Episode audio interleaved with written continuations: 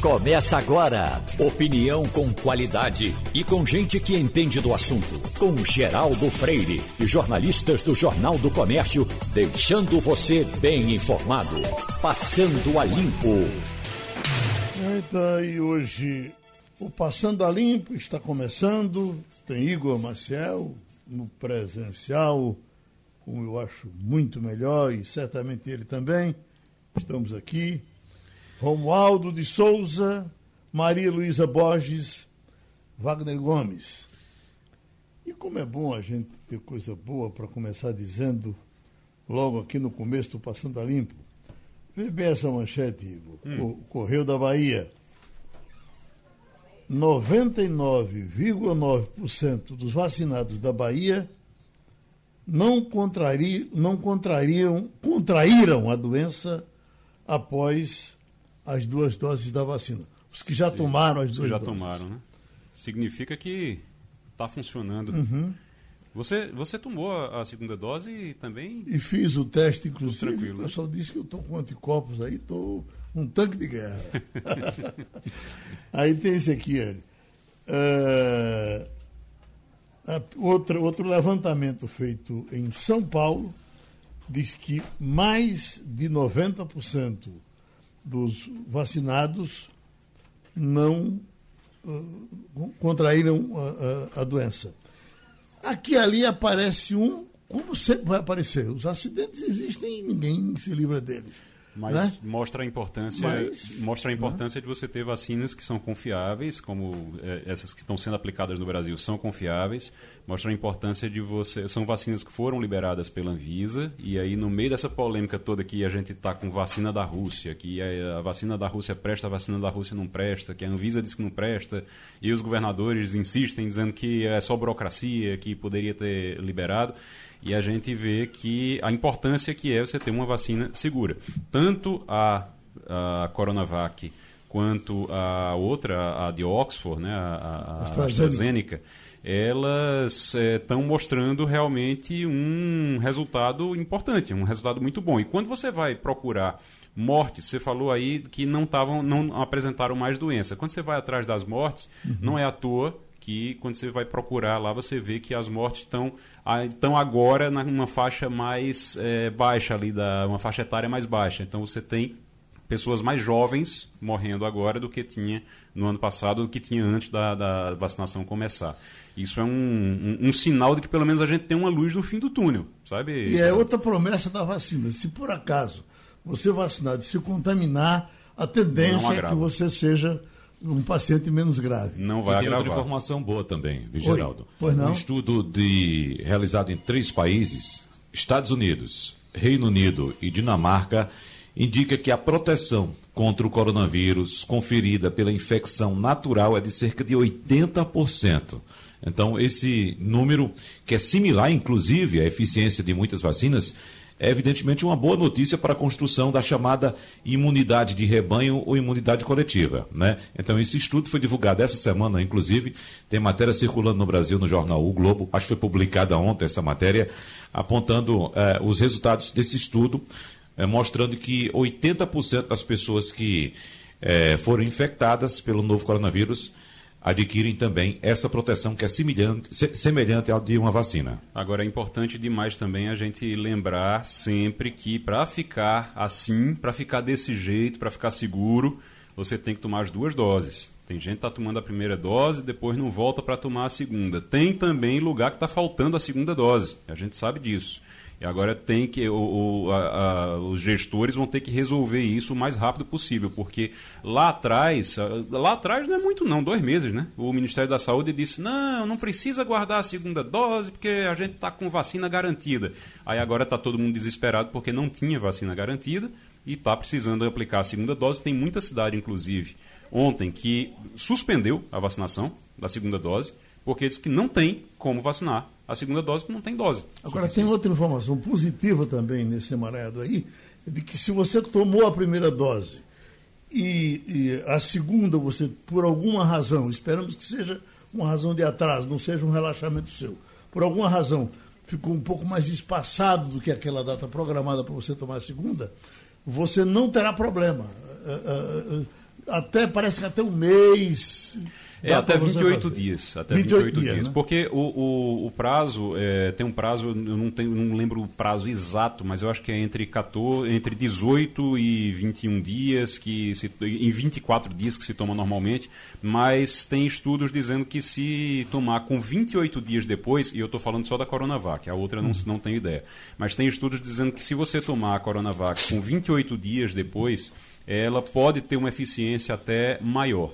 Então, uhum. se puder contar ali os 28 dias, tudo bem. Agora, não pode passar muito disso, não, porque senão isso passa demais também. Aí, por isso que tem que ter a, a garantia da segunda dose. Agora, uh, uh, Romualdo de Souza, o, uh, esse questionamento que alguns governadores estão querendo fazer, achando que a, a, a Anvisa está sendo exigente demais com a Sputnik V, e se é uma, uma entidade que está nesse processo entrou bem, está saindo bem, se saindo bem até agora, e que a gente deve dar uh, o apoio pouco completo, eu entendo assim, é a Anvisa. A, a Sputnik, a gente tem conversado com o André, com. Não, as informações são as melhores com relação aos resultados da, da Sputnik V, mas tem detalhes técnicos que a Anvisa. Que, veja, o pessoal teve que ter o cuidado de ir lá. Foi uma comissão lá. E lá não recebeu as informações suficientes para dizer, bom, acredito, confio, assina embaixo e você toma. Eu acho excelente que seja assim. Maria Luísa quer falar disso, pelo que estou vendo aqui. É verdade, a gente vê, deu várias matérias sobre isso. A comissão que a Anvisa mandou não conseguia entrar na fábrica onde a vacina é produzida. Não é que ela seja boa ou seja ruim. A Anvisa não disse que ela é boa ou é ruim. A Anvisa disse que não tem dados para avaliá-la. Então, assim, pode ser que ela seja a melhor vacina do mundo. Mas sem dados, nenhum técnico sério vai é, deixar botar lá sua assinatura, porque na ocorrência de algum problema grave, adverso, aquele técnico vai ser responsável. Então, hum. sem dados, não dá. Inclusive, a Anvisa disse, tem mais 10 é, outras é, pedidos de, de emergência feitos por estados. E ela disse, se até lá chegarem os dados da Coronavac, pode ser que... Oh, desculpa, da Sputnik V, pode ser que a gente libere. O que não pode é liberar sem dados. Só lembrando, nenhuma das agências que a Anvisa usa como referência é, já aprovou a Sputnik V. Não tem nenhuma licença da agência europeia, agência americana, agência japonesa e agência chinesa. Se você olhar a lista, acho que são 62, até o início da semana eram 62 países que haviam aprovado a Sputnik V. Rapaz, Todos tenho... são países ou ditaduras ou países de terceiro mundo. Não vou dizer os 62, claro, mas os 62 países que alguns dos 62 países que a, a aprovaram. Venezuela, Vietnã, Zimbábue, Uzbequistão, Turcomenistão, Tunísia, Sri Lanka e por aí vai nesse nível. Aí você tem a Argentina também, é, acho que o, o, o, tem mais próximo aqui, o Paraguai também, mais próximo aqui da gente, também aprovou. Aí Cazaquistão, Congo, é, Burkina Faso, exatamente. Então, assim, os 60 não tem nenhum. Eu estou falando, eu estou falando, Argentina e Paraguai são os países assim melhor estruturados e na América Latina, México, são os países melhor estruturados que aprovaram, o que aprovaram emergencialmente, não é nem uma aprovação assim, não, realmente, a gente fez um estudo e está tudo certo aqui no México ou na Argentina, não.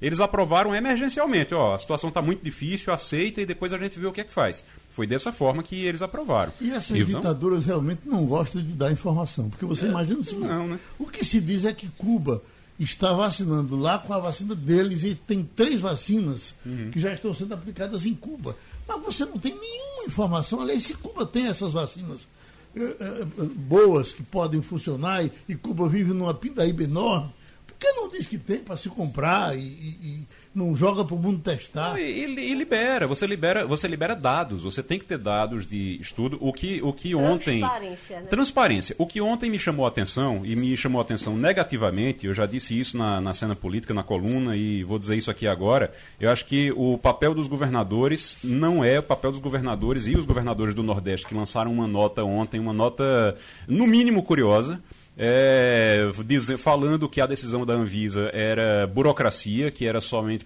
como se fosse somente burocracia.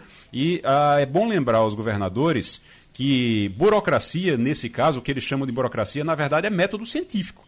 Porque em ciência, quando você não consegue provar que algo é seguro, é porque ela não é seguro. Você precisa provar. Se eles não conseguem enviar documentos, se eles não têm documentos, ou não conseguem enviar, ou não querem enviar documentos, dizendo que a vacina é segura, então a vacina não é segura. Isso é, é, faz parte do, do, do, processo do método científico. e, esse, e esse é o papel da Anvisa, garantir Exato. a segurança de todo e qualquer medicamento que entre no Brasil. E vale ressaltar também que a Anvisa tem um padrão, Igor, bastante respeitado em todo o mundo. Esses países que você citou, Igor, estão num padrão bem abaixo do padrão uh, que atua, pelo qual atua a Anvisa e as agências internacionais mais importantes, como a FDA, a agência americana, a agência chinesa, a agência uh, japonesa, enfim. E só para pontuar, eu tô doido para me vacinar, viu? Tô doido que tenha vacina. Não hum. vejo a hora. O problema é que eu tô numa. Eu, eu, a minha idade pega ali um, um coisa que vai demorar ainda para eu, eu ter vacina para mim. Eu não, tenho, eu não tenho nem 40 anos ainda. Mas o, vai demorar um pouquinho. Eu tô doido para me vacinar. Eu espero que tenha mais vacina, que venham mais doses, que venham mais tipos de vacina, pode vir à vontade. Agora, para correr risco, não, né? Naquela franqueza que tem de falar, o, o doutor Gonzalo Vecina, ele estava dizendo, olha, tem o seguinte, falando dessas, dessas, uh, uh, desses países a que você se referiu com relação a Sputnik V, só olha, desses países todos, só o melhorzinho é a Argentina. É. A Argentina está usando, né? A Argentina está usando. Tá usando. Você lembra do escândalo que foi no início da vacinação argentina, né? Porque as autoridades pularam na frente, botaram seus parentes, eles fizeram uma fila VIP de vacina uhum. e caiu um monte de ministro depois disso. Romualdo, que é o nosso argentino de plantão, pode nos dar maiores detalhes, mas eu lembro que o início da vacinação argentina foi um escândalo. Pois não, Romualdo? Hoje é dia da educação e eu passo aqui para deixar um abraço aos colegas educadores, independentemente do método. Essa história de método é coisa de militante educacional. O importante é a educação em si. Então, eu gostaria de deixar um forte abraço aos educadores e dizer que nós somos importantes e que, lamentavelmente, o Estado brasileiro é que não dá a devida importância aos educadores. Na semana passada, o presidente Jair Bolsonaro estava num evento social, no regabofe de amigos, com aquele cartão grande do CPF cancelado, e ao lado dele estava o ministro da Educação sorrindo com aquele pouco caso que se faz com a vida no Brasil. É claro que também no passado nós já tivemos ministros da educação de nível relativamente elevado que foram demitidos ou que foi demitido por telefone. Então a educação no Brasil sempre foi maltratada. Aproveito a oportunidade para deixar um abraço e para cumprimentar alguns gestores que começam a se preocupar com a questão da educação no Brasil. Sobre a Sputnik V, eu diria o seguinte: uma pesquisa feita na Argentina aponta que o número de reinfectados, é, mesmo é, depois da primeira dose, é tão pequeno, é tão reduzido como é reduzido o número de pessoas que foram reinfectadas com outras vacinas. Agora, é evidente que o papel técnico é, da Anvisa é dizer o seguinte: as nossas regras são, vocês têm que trazer esse este e aquele formulário, nós temos que visitar as bases onde são produzidas as vacinas e depois disso a gente só diz sim ou não. Como foi bem lembrado anteriormente, a equipe do Brasil que foi à, à, à Rússia não foi muito bem recebida, não visitou todas as bases, portanto, faltam informações e quando essas informações chegarem, a Agência de Vigilância Sanitária volta a se reunir para fazer essa análise. O problema todo é que às vezes a gente fica personificando algumas decisões. É claro que lá no passado o presidente da Anvisa saía a tiracolo com o presidente da República fazendo aglomer... Eh, promovendo aglomerações no centro da capital federal. Isso é um erro e por isso ele deveria ser penalizado. Mas a equipe técnica da Anvisa realmente agiu de acordo com o que está no protocolo. Mas é bom ressaltar também, viu, Romaldo, que não é somente uma questão burocrática, documental uh, nessa questão. A Anvisa, o corpo técnico da Anvisa também, ressaltou que o adenovírus que é utilizado nessa vacina, ele deveria estar inativo e, na verdade, ele não está, pelo menos nas amostras que a, a Anvisa teve acesso. E o adenavírus, que é um vírus, é, por exemplo, que é o vírus da gripe, ele, ele, não estando inativo, ele pode provocar outras infecções. Então, aí estaria também o risco da Sputnik V à saúde humana. Ah, e aí é que tá, Wagner. O, o que acontece é o seguinte, aí diz, ah, mas por que na Argentina não está tendo problema? Provavelmente, provavelmente, o que se sabe em relação a esse adenovírus, por exemplo, é, não é por um estudo aprofundado feito aqui, não, é mais por falta de documentação mesmo.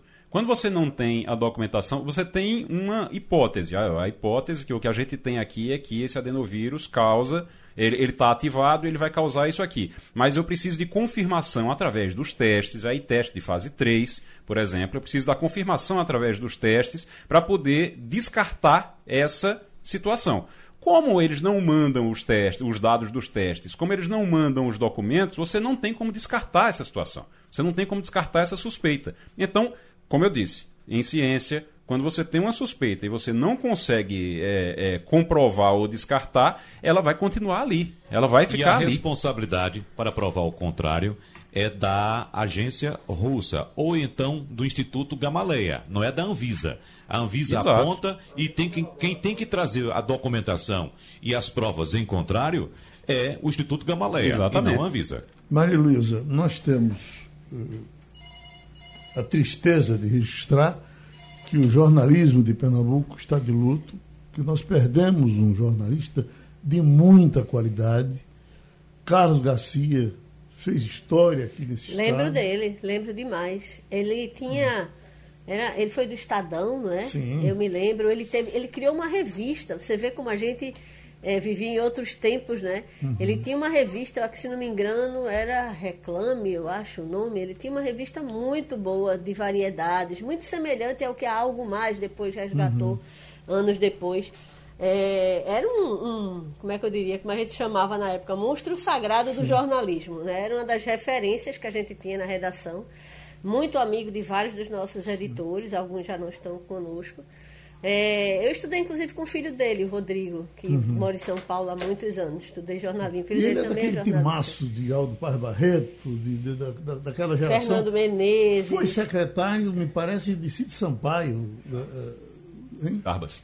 Não, de Cid Sampaio. Ah, foi? Foi. Lá atrás. Depois ele continuou na, na vida. Houve um tempo, Maria Luísa, e acho que desse tempo você, você talvez já se lembre, que as sucursais eram fortíssimas aqui no estado. O Estadão tinha uma redação enorme. Tinha uma redação inteira. E que despa aqui na, despachava. Na Aires. Exato, uhum. despachava gente para todo o Nordeste. Uhum. Pernambuco era como se fosse uma sede da, do Estadão para todo o Nordeste. Então, daqui saíam repórteres para fazer apuração em Fortaleza, Alagoas, no auge da a era sucursal do Globo, com Letícia, Também. com todo aquele pessoal. Grande sucursal. A sucursal JB, da Folha de São Paulo. JB. Jornal Veja, do Brasil, a Veja tinha. Você lembra da, da mãe que era a Veja? A Veja uhum. tinha uma redação enorme aqui. É, é, tinha gente é, é especializada para enviar matéria, porque a gente vivia uma época pré-computador, né? Então, uhum. É, tinha gente que operava aqueles teletipos, né? Para enviar matérias com aqueles códigos, aquela fitinha de código. Era uma, uma, uma estrutura, assim, impressionante. E Recife era... era como é que eu diria? Era como se fosse uma capital das sucursais do Nordeste. Todos os grandes veículos tinham uma sucursal aqui e essas sucursais eram muito atuantes. É, é eu me lembro, eu quando entrei no jornalismo, logo depois começou a era Collor, com impeachment, com tudo aquela. E Collor era aqui de Alagoas, então toda a geração de conteúdo a respeito do tema Collor, ela partia daqui do Recife. Era realmente uma referência. Uhum. Só, Agora, Geraldo. Tem é... poucas informações sobre sepultamento de, de, de Garcia, porque é, morreu da Covid. Tinha comorbidades, tinha outros problemas, mas a, a, essa doença, além de tudo, tem mais esse caso. Você não tem direito Ela execra o cadáver, ela, é, ela passa do limite, né? É, você não tem direito de se despedir, né? Uhum. Nem quando a pessoa está se ultimando, né?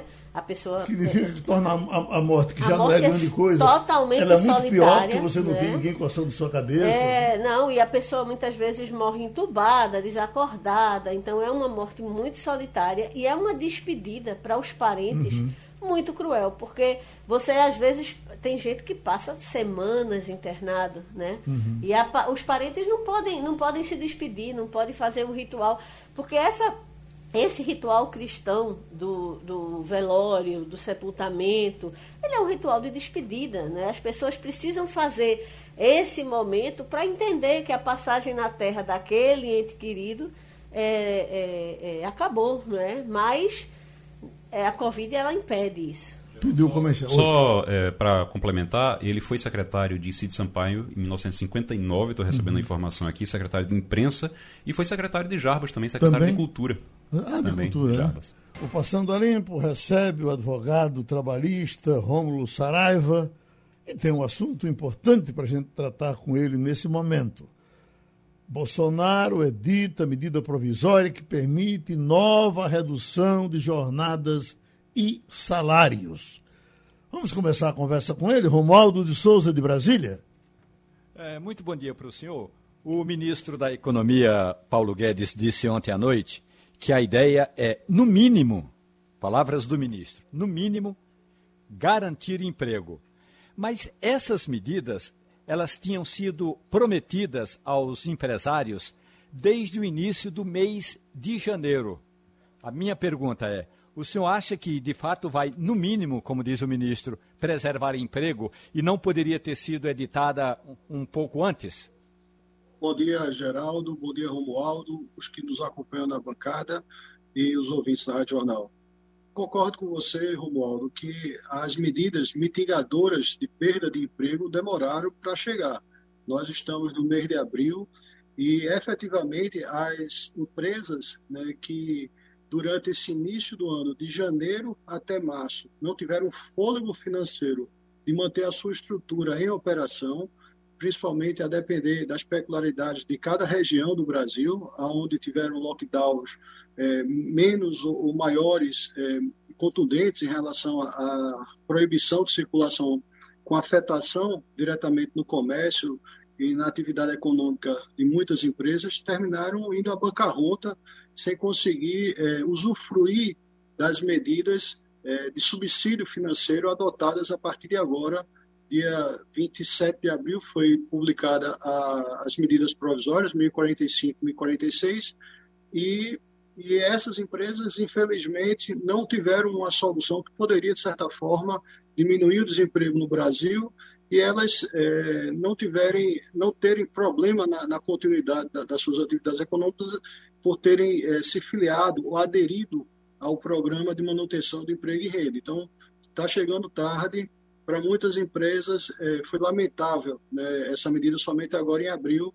É, isso aconteceu em 2020, é, também demorou bastante a edição da medida provisória 927, e agora, né, nesse ano de 2021, causa uma certa estranheza porque é, em 2020 tudo era novo, né, o governo não estava preparado, mas havia uma desconfiança que o ano de 2021 não seria normal, é, então, é, poderia ter sido preparado, até porque o conteúdo da medida provisória de agora, praticamente, é, na maior parte, ele se repete em relação ao ano passado. Então, está é, acontecendo agora em função de semana passada ter sido finalmente aprovado as diretrizes orçamentárias do país.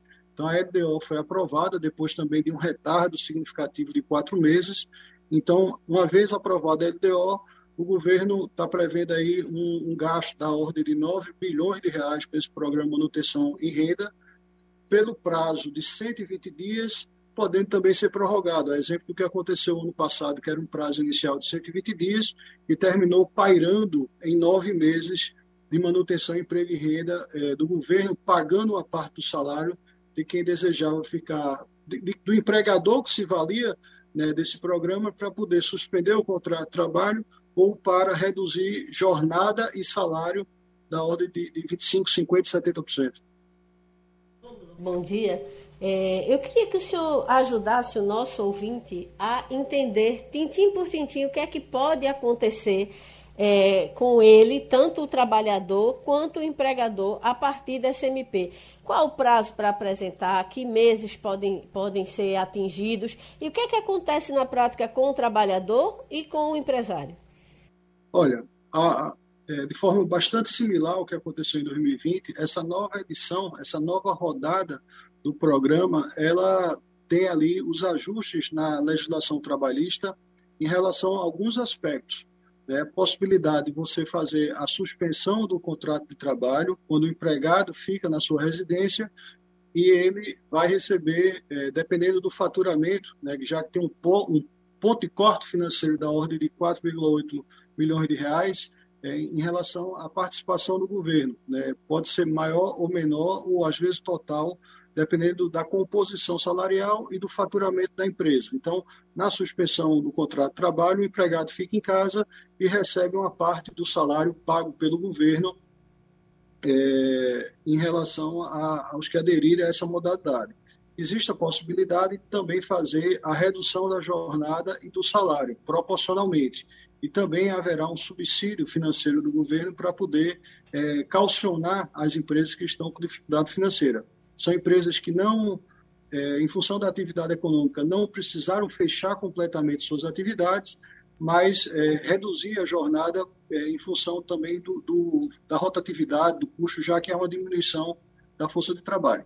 Além desses pontos que são os nucleares, né, que são é, é a principal essência do programa, existem algumas, algumas adaptações em relação à regulamentação do teletrabalho, é, a questão da concessão das férias individuais e coletivas, suspensão da exigibilidade do FGTS, suspensão em relação às exigências administrativas de medicina e segurança do trabalho, o que é um paradoxo em, tempo de pandemia. Em tese, as empresas não poderão ser é, questionadas pelos órgãos de fiscalização, exemplo, o Ministério do Trabalho, de, de relação às medidas né, de, de equipamento de proteção individual. Então, é, existem empresas no segmento de, da área de saúde, por exemplo, e outras de atividades essenciais que precisam abrir suas portas, que precisam é, chamar os funcionários para estarem trabalhando, e no aspecto de segurança, né, de proteção, é, a, a medida provisória ela suspende que essas empresas não podem ser fiscalizadas. Então, em princípio, isso termina sendo uma, um estímulo né, para que essas não observem o fornecimento de equipamentos de proteção aos seus funcionários.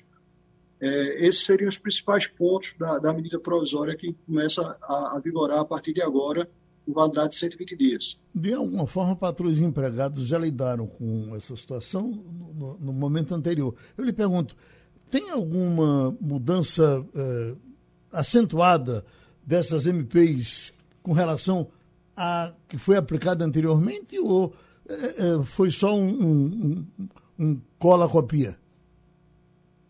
Não, não só foi um cola-copia, não. Existem algumas mudanças sutis, Geraldo, em relação à, à edição de 2020 comparando com a de 2021. Poderia citar aqui alguns exemplos. Em relação à possibilidade da empresa antecipar feriados. Isso foi previsto na edição anterior, mas nesta edição de agora, por exemplo, é, há uma possibilidade maior de o um empregador antecipar feriados de cunho religiosos. Antes, para que o feriado religioso pudesse ser antecipado, necessitaria do aceite do empregado. Agora, o empregador poderá antecipar feriado religioso, o que é controverso. Apesar dos feriados religiosos, as pessoas terminarem indo para a praia, né, mas tem algumas pessoas que têm a confissão de fé, que usam aquele feriado religioso para poder praticar a, a, a, sua, a sua religião. Né? E nesse caso aí, o empregador poderá convocá-lo, né, antecipar a, a concessão do feriado religioso. Há também uma mudança em relação à, à jornada do teletrabalho, né, que nesse regime é, de, de, atividade profissional, é, em que o empregador faz o monitoramento do empregado por meio tecnológicos, né, por ferramentas, por internet, softwares, entre, entre outras coisas, nessa versão de agora, ele coloca que o tempo à disposição não seria computado como, como sobreaviso ou como hora extraordinária, isso pode causar uma certa estranheza, porque, independente do meio pelo qual o empregado se conecta para exercer a sua atividade é, é, laboral, é, o fato é que ele está trabalhando. Né? E, e, há uma disposição na medida provisória, especificamente, dizendo que é, essa, essas atividades conectadas a esses meios tecnológicos, em princípio, não seria considerado como é, tempo à disposição ou como tempo de sobreaviso, que redundaria em hora extra. Então, a exemplo do que aconteceu no ano passado, alguns ajustes desse tipo poderão ser objeto de contestação de ação direta de inconstitucionalidade no STF. Assim que foi lançada a MP 927, por exemplo, eh, foram protocolados na semana subsequente eh, por parte de partidos políticos a impugnação e o questionamento da validade né, de alguns pontos da, da, das medidas provisórias. Esse ano eu desconfio também que vai haver impugnações em relação à parte do conteúdo dessas medidas provisórias no STF. O STF, julgando inconstitucional, ela seria extirpada do universo jurídico sem ter a sua validade nas relações de trabalho. O patrão que paga o, a passagem do trabalhador, eh, acontece também isso muito com o doméstico, às vezes de acerto individual entre o patrão e o empregado. E, a partir do momento que ele fica no home office, o doméstico não fica em home office, mas vamos alguém que o patrão pagava ou paga a passagem, eh, nesse período, se ele está fazendo de casa, fica suspenso esse dinheiro, ou eu, mesmo assim eu tenho que pagar? Em princípio, ele deveria parar de pagar, Geraldo, porque o, o que justifica né, o pagamento é exatamente a necessidade de fazer esse percurso trabalho casa trabalho né? uhum. e, e, o pagamento do vale transporte e de outro subsídio para poder fazer as despesas de, de, combustível de locomoção são em função do deslocamento se não existe deslocamento em princípio poderia sim ele ficar desobrigado de pagar uhum. agora há uma contrapartida que também é enfrentada em relação a essa medida provisória que é a questão do comodato dos equipamentos e do empregador fornecer subsídio, né, como a contratação de um pacote de dados, como o fornecimento de equipamentos de tecnologia para que o, empregado é, fique na sua residência, podendo ter meios, né, atributos ali tecnológicos, dele poder desenvolver sua atividade em teletrabalho. Uhum. Então, é, a, a, essa versão nova, ela também coloca a possibilidade do empregador né, é, entrar em acordo com, com, com, o empregado em relação à possibilidade de indenizar financeiramente, mas isso teria que ser feito por acordo. E se o empregado ele não dispõe dessa parafernália tecnológica, o empregador teria que fazer isso, nem que fosse por meio de comodato, é, para que ele possa é, exigir do empregado que ele trabalhe de casa, ainda que não tenha o custo do, do transporte, mas ele é, fornecer meios para a execução dessa atividade. Está resolvido, Wagner? Não tem mais alguma coisa? Eu só queria tirar uma dúvida com o doutor Romulo a respeito da negociação, como é que deve ser feita, doutor Romulo, porque a gente sabe que a medida permite a redução da jornada e do salário em 25%, 50% ou até 75%, e de que ponto, até, em, em, em qual medida essa negociação entre empresa e trabalhador pode ser feita de forma individual ou via sindicato? Há uma flexibilização em relação a essa negociação que você toca, Wagner. É, há um prazo antecedente de 48 horas né, que, é, que, o empregador deve comunicar ao empregado de que ele vai é, se adequar a essa modalidade de, de, relação de trabalho, que ele vai aderir né, é, questão do emprego e renda, e há uma flexibilidade em relação à forma. Né? O prazo é de 48 horas, mas isso não necessariamente deva, vamos dizer assim, constar em um acordo individual ou coletivo é, com a chancela do sindicato.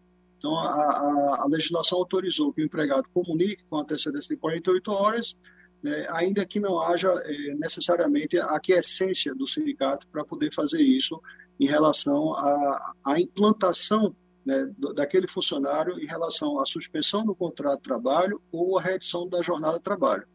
Dentro dessa pergunta, é, há uma preocupação em relação às consequências financeiras isso daí, porque muitos empregadores, né, isso a gente percebeu agora no início de 2020, que aderiram à questão do, do programa de suspensão do trabalho ou da redução da jornada, que não respeitaram o pagamento da estabilidade. Né? governo coloca uma contrapartida daqueles empregados que aderir, que forem envolvidos no programa, deles ganhar estabilidade pelo período no qual eles passaram é, em gozo desse programa. Então, se o empregador concedeu quatro meses né, de redução da jornada, ele tem estabilidade no emprego por igual período. E o que se observou agora, quando terminou no dia 31 de dezembro de 2020, foi enxurrada de demissões, né, sem querer pagar a estabilidade decorrente dessa modalidade de, de redução de jornada ou de suspensão do contrato. Então, esse acordo é, é, precisa ficar bem definido, bem marcado, ainda que não tenha tanto rigor em relação à, à sua celebração, para que posteriormente possa se exigir ou não a questão do respeito à estabilidade, já que muitos empregadores terminaram demitindo sem querer pagar a estabilidade respectiva. Pronto, a gente agradece ao advogado trabalhista Romulo Saraiva, que contribuiu com o Passando a Limpo. O secretário Fred Amâncio, agora na Prefeitura do Recife, secretário de Educação, vai conversar com a gente sobre vacinação para professor. Maria Luísa, como ex-professora isso, eu fui da rede pública do Recife. Fui começa, começa. Quando ainda era Fundação Guararapes, faz muito tempo. Mas foi minha, minha primeira carreira, foi como professora. Tu se vacinar por causa disso, né? Estou é, morrendo de inveja, confesso. é, é, professor, é, aliás, secretário Fred Amâncio, é, conta pra gente, o agendamento já começou, com quanto, em quanto tempo a prefeitura acredita que vai estar com essa categoria maior de 40 anos e que atende à educação básica vacinada? É, bom, bom dia Geraldo, bom dia Maria Luísa, acho que temos também bom dia Wagner, bom dia Igor. Bom, primeiro, o primeiro ponto importante né, é que é, realmente ontem foi o prefeito João Campos anunciou né, o início desse processo de vacinação, né, a primeira cidade daqui do estado de Pernambuco que está iniciando a vacinação dos trabalhadores da educação. Serão, nesse momento, serão os trabalhadores da educação básica, que envolve educação infantil, ensino fundamental e ensino médio. Né? E aí a gente tem aí, são os profissionais acima de 40 anos, o total desses trabalhadores de educação, que envolve professores e todos os trabalhadores que trabalham nas escolas, então já não está falando especificamente só dos professores, muito importante também, mas todos aqueles que trabalham nas, nas, nas escolas, é, o total geral é, aqui no Recife são de 27 mil profissionais. Entretanto, nós já temos profissionais acima de 60 anos que já foram vacinados ou estão sendo vacinados pela questão da faixa etária temos também é, um percentual que ainda tem abaixo desse patamar. Então a gente está estimando que para este momento, tá certo, deve ser vacinado cerca de 14 mil profissionais. O que é, que é importante destacar? Esta vacina que está sendo disponibilizada, é uma vacina da AstraZeneca, ou seja, não, ela não impacta em nada na linha de vacinação é, que envolve Coronavac. Um outro ponto é, é, importante é que ela corre em paralelo, então os, os grupos que estão sendo vacinados né, neste momento, eles correm em paralelo. Então a gente acredita que ao longo dos próximos dias, não é um quantitativo muito grande, deve ser concluído. Novamente, isso tem a ver com o próprio sistema de cadastro né, do Recife e o cadastramento da, dos outros grupos que estão sendo vacinados nesse momento. Uh, Igor? Secretário, eu sei que o, o, senhor responde pela secretária, pela educação no Recife, mas o senhor já foi secretário do Estado, então o senhor conhece a realidade do restante do Estado, dos outros municípios também. É, a gente recebeu agora, eu recebi agora há pouco, uma reclamação do. É, um texto com reclamação do Miguel Coelho, que é prefeito de Petrolina está reclamando porque diz que é importante vacinar os professores, mas que quer saber por que é que está faltando dose, segunda dose inclusive para todo mundo em todos os outros municípios e em Recife já estão ampliando para além do que tinha sido é, combinado, tá com os outros municípios, está tá se ampliando para a educação para os professores. O que foi que possibilitou que o Recife pudesse vacinar agora e os outros nenhum outro município está conseguindo? Dois pontos importantes, Igor, para a gente destacar. Primeiro, né, o sistema realmente do Recife é provavelmente o município que tem todo o sistema do Recife, tanto no que diz respeito ao processo de cadastramento, agendamento, vacinação, controle de estoque, ele é todo digital, é todo automatizado, que permite, realmente permite um controle mais amplo do processo. Mas como eu destaquei no início, é, o que tem acontecido por causa do atraso no remessa de vacinas por parte do Ministério da Saúde envolve a Coronavac, tá? Os trabalhadores da educação nós recebemos recentemente, aliás, todos os municípios receberam é, vacinas AstraZeneca e os trabalhadores da educação serão vacinados exclusivamente com vacinas AstraZeneca que tem disponibilidade. Inclusive chegou para todos os municípios. Agora, cada um dentro do seu sistema de controle. Então, neste momento, né, a vacina que está passando por uma questão de atraso na remessa do Ministério da Saúde, por um problema em alguns municípios já, de problema não só aqui, né, no país como um todo, é Coronavac. Tem um pedido... Que é, inclusive, desculpe, inclusive para a segunda dose. Né? Tem um pedido de Janice aqui de Candeias, que ela pergunte como podemos nos, nos cadastrar no Conceta Recife se moramos em Candeias, mas mesmo sendo professora da Prefeitura do Recife. Ok. Vamos lá. É, o, realmente o sistema de cadastramento é o, o, Conecta Recife para os trabalhadores da educação, Geraldo. Ele vai estar disponível a partir das 18 horas. Então a gente recebeu algumas ligações dizendo assim, eu não consegui me cadastrar agora. Mas o cadastramento é a partir das 18 horas e aí já, já começa a ter a, horários de vacinação para os trabalhadores da educação a partir de amanhã. Super importante destacar para os trabalhadores da educação acima de 40 anos, neste momento que estão lotados em escolas. Nossa prioridade são aqueles que trabalham em escolas creches e outras unidades da educação básica. Agora, realmente, vai contemplar também os trabalhadores, tá? no caso dos trabalhadores da educação, que efetivamente, mesmo morando em outros municípios, trabalham no Recife. Do mesmo jeito que aconteceu com os trabalhadores da saúde, Geraldo, que eventualmente moram em outros municípios, mas trabalham no Recife, ele vai colocar o endereço, só que o endereço não vai ser o determinante. O determinante para a vacinação vai ser o local de trabalho. Por isso que é tão importante e, ele, e os trabalhadores devem buscar a sua unidade educacional onde está lotado, onde eles vão receber uma declaração de vínculo, um sistema similar que vem sendo com os trabalhadores de saúde. Nessa declaração de vínculo vai dizer qual é a unidade que ele está lotado. Essa declaração original, além de ser anexada no sistema do Conecta Recife, né, do Recife Vacina, ela deve ser levada ao local de vacinação junto com um documento com foto para fazer a comprovação né, de que ele é profissional da educação, que é trabalhador da educação e que ele é, e que trabalha no estabelecimento né, de educação daqui do Recife. Vamos fechar, Romualdo? Secretário, bom dia para o senhor. É, a Frente Nacional de Prefeitos, que reúne as maiores é, cidades do país, continua, assim como os governos estaduais do Nordeste, reclamando daquela decisão da Anvisa que não liberou a vacina Sputnik V. Vocês de, da cidade do Recife contam com essa, com essa pressão que está sendo feita pela Frente Nacional de Prefeitos para que a Anvisa reavalie os critérios que estão sendo usados atualmente para, como fez no início da semana, é, é, ocasionalmente ou por enquanto vetar a Sputnik V?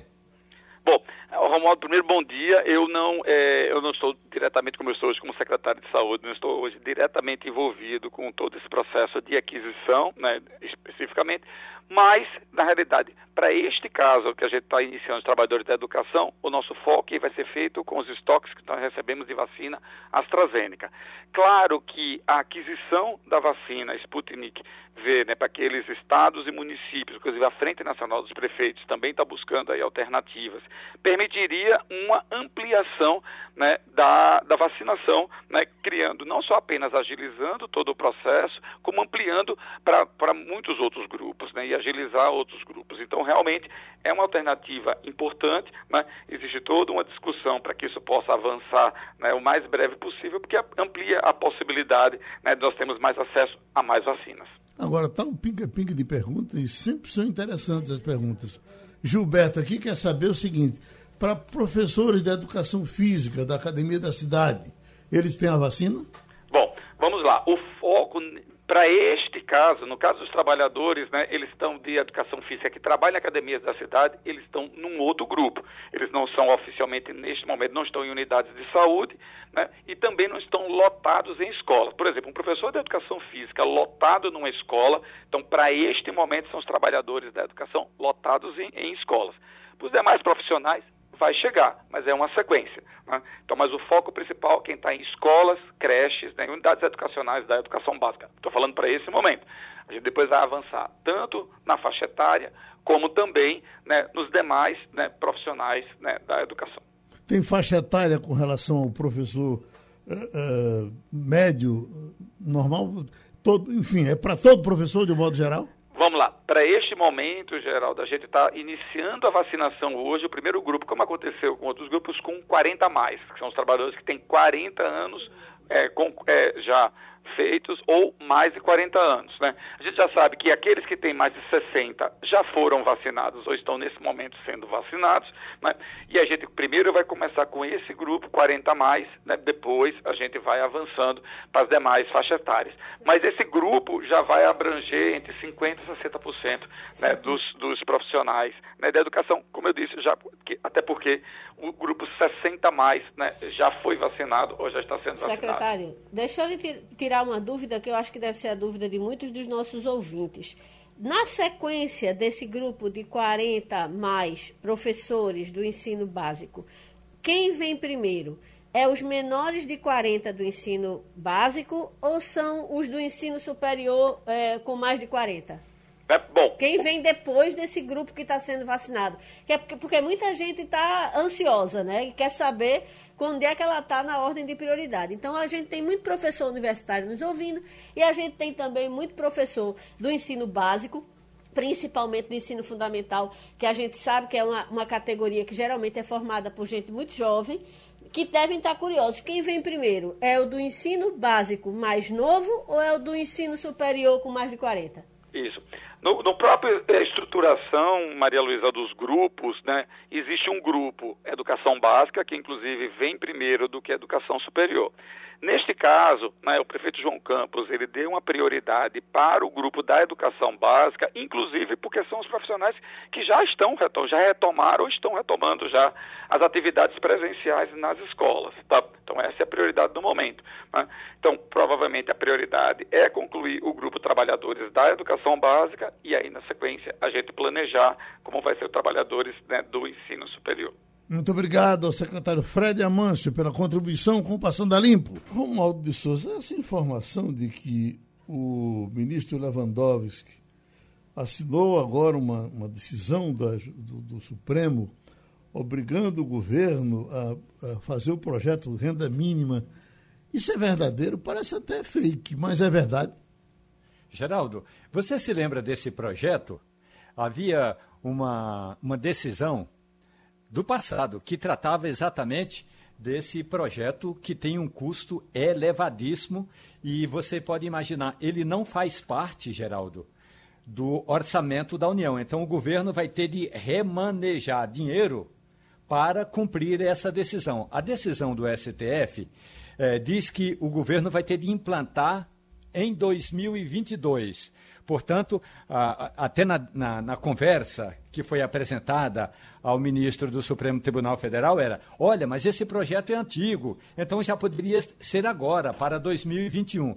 E aí a equipe técnica que trabalha com o ministro Ricardo Lewandowski levou em conta isso. Não há recursos no orçamento da União. Então, a partir do próximo exercício financeiro, né, do próximo exercício financeiro, que é do próximo orçamento, aí o governo vai ter de dar prioridade para tratar desse projeto. Aí vai escolher quem vai ser beneficiado, como é que vai ser a distribuição do benefício, mas olhe, é, levando em conta que atualmente o salário mínimo é de R$ 1.040, R$ 1.045, vai ser um recurso e tanto. Ontem o ministro da Economia, eu até conversei naquela, naquele momento em que o ministro da Economia, Paulo Guedes, eh, chamou os jornalistas para pedir desculpas e dizer que foi um mal entendido quando ele eh, disse que a, a, China tinha criado o vírus, eu perguntei ao ministro, e agora, como é que fica essa decisão? Ele falou assim, a gente vai adequando o nosso orçamento às decisões judiciais. Portanto, Geraldo, já em 2022, o governo vai ter de implantar esse programa. Já pensou, Igor? É, tá aí. Uhum. Recebeu o, o, dinheiro. Daqui a pouco o Supremo baixa um decreto para curar o coronavírus. O problema é que. O, partir, problema é é que... da vacina, eu, eu boto um papel no bolso é. e não adoeço mais. Olha, o grande, problema, o grande problema do Brasil é que a gente. Tá, do Brasil não. Em qualquer país onde você tem um sistema. É, como é o sistema brasileiro, com três poderes, e esses três poderes eles se complementam, quando um falta, o outro age. E aí a gente fica olhando e diz, ó, oh, o STF tá agora tá, virou executivo agora, ou então o legislativo virou é, é, virou judiciário, o judiciário virou legislativo, virou uma, uma bagunça, porque quando um se desequilibra, os outros começam a compensar. Não existe vácuo na democracia, não existe vácuo nesse sistema que a gente tem no sistema democrático. Então, o que a gente vê, na verdade, é o STF agindo onde o governo não, não se resolvia, não conseguia resolver. E aí a gente vê esse Mas tipo tem coisa. que o governo não faz porque não pode, não tem condição. Aí, aí Esse renda é mínima, que, tá, é, que Eduardo Suplicy luta por isso a, a, a, desde que nasceu, não é? é décadas. E, e, nunca foi possível, porque não é fácil também. Né? É, no Geraldo. Não é fácil. Então, você tem um valor, você tem um valor que é muito alto para você pagar a todo mundo, e aí quando você vai definir os critérios de quem é que recebe quem é que não recebe, fica meio complicado, né? O, o que é que pode... é ser pobre? Isso pode gerar outro problema político para o governo, porque essa decisão foi tomada na última segunda-feira, a decisão para que o governo fixe um valor de benefício de renda mínima para a população em situação de extrema pobreza que tenha renda entre 89 e 178 reais. Veja só, Imagina uma pessoa que tem uma renda de 80, como está 178 reais, né? Então, isso, essa decisão ainda cabe recurso, o governo pode recorrer dessa decisão, dessa ação que foi protocolada no ano passado ainda pela Defensoria Pública da União. Então, imagine o que é o governo recorrer de uma decisão é, a respeito de uma renda mínima para essa população mais pobre. É, agora, puxa vida. O, o Geraldo, uhum. Oi, Romualdo. lembra no governo do presidente Lula, uhum. no segundo mandato do presidente Lula, ele recebeu numa, numa audiência ali naquela, naquela sala principal e estava lá o senador Eduardo Suplicy, que é o pai de uma ideia que é exatamente essa. Uma renda mínima para quem eh, está além, eh, a, a, abaixo desses índices de pobreza Portanto, o Wagner lembra bem que vai até 178 reais por mês. Aí, eh, naquela época, o presidente Lula já assinou um documento eh, levando em consideração que era importante a criação da lei e que seria instituída e tudo mais. Acontece, Geraldo, que uma coisa são as promessas. E aí, realmente, o Estado brasileiro não tomou eh, medidas para dar andamento. Veio a, primeira e a segunda gestão, uh, o, primeiro e o segundo mandato da presidente Dilma também não andou. Uh, o presidente Michel Temer prometeu, no discurso que, em que ele assumiu, logo depois do impeachment, prometeu que daria andamento nesses programas uh, de distribuição de renda, incluindo esse da renda mínima, também não andou. E agora o Supremo Tribunal Federal, por essa maioria, eu, 7 a 4, já diz o seguinte, ó tem que colocar no orçamento, e aí agora é a seguinte, tem que correr. E já está sendo elaborada a LDO, Lei de Diretrizes Orçamentárias, do ano que vem, e aí vai ter que saber quantos são os brasileiros que estão nessa faixa aí de 90 e, poucos reais até 178 e coloca um salário mínimo por mês para esses trabalhadores. Um salário mínimo por mês é um dinheiro considerável. Né? Você pegar um, um, salário mínimo por mês, eh, vai ter dinheiro para isso, tem dinheiro no orçamento para isso. E, e, e, outra coisa também, Romualdo, Wagner, é, para a gente tentar entender, eu sei que o valor, é, o valor nesse caso é muito mais alto, mas é, a gente às vezes fica, a gente tem uma roda e às vezes a gente inventa a roda para poder substituir a roda, só para poder dizer que foi a gente que fez. É, isso acontece muito nos governos brasileiros. Não seria o caso só de ampliar o Bolsa Família, não? De fazer uma ampliação do Bolsa Família nesse caso, não? Pois é, você pode imaginar, no programa que o presidente Lula assinou lá em 2010, o Lula dizia o seguinte, que seria é, um, um, programa complementar e que levaria em conta a, as pessoas que estão cadastradas no Bolsa Família, que, que tinha outro nome, não é? Pois bem, isso lá em 2010. 11 anos depois, o Supremo Tribunal Federal vai lá e diz, por 7 a 4, diz, olha, o governo, o Poder Executivo teve todo esse tempo para regulamentar o, a, a, o programa, não regulamentou, nós agora vamos, por 7 a 4, está regulamentado, coloca na LDO e aí o governo se vira para arrumar o dinheiro. E terminou o Passando a Limpo. Você ouviu opinião com qualidade e com gente que entende do assunto. Passando a limpo.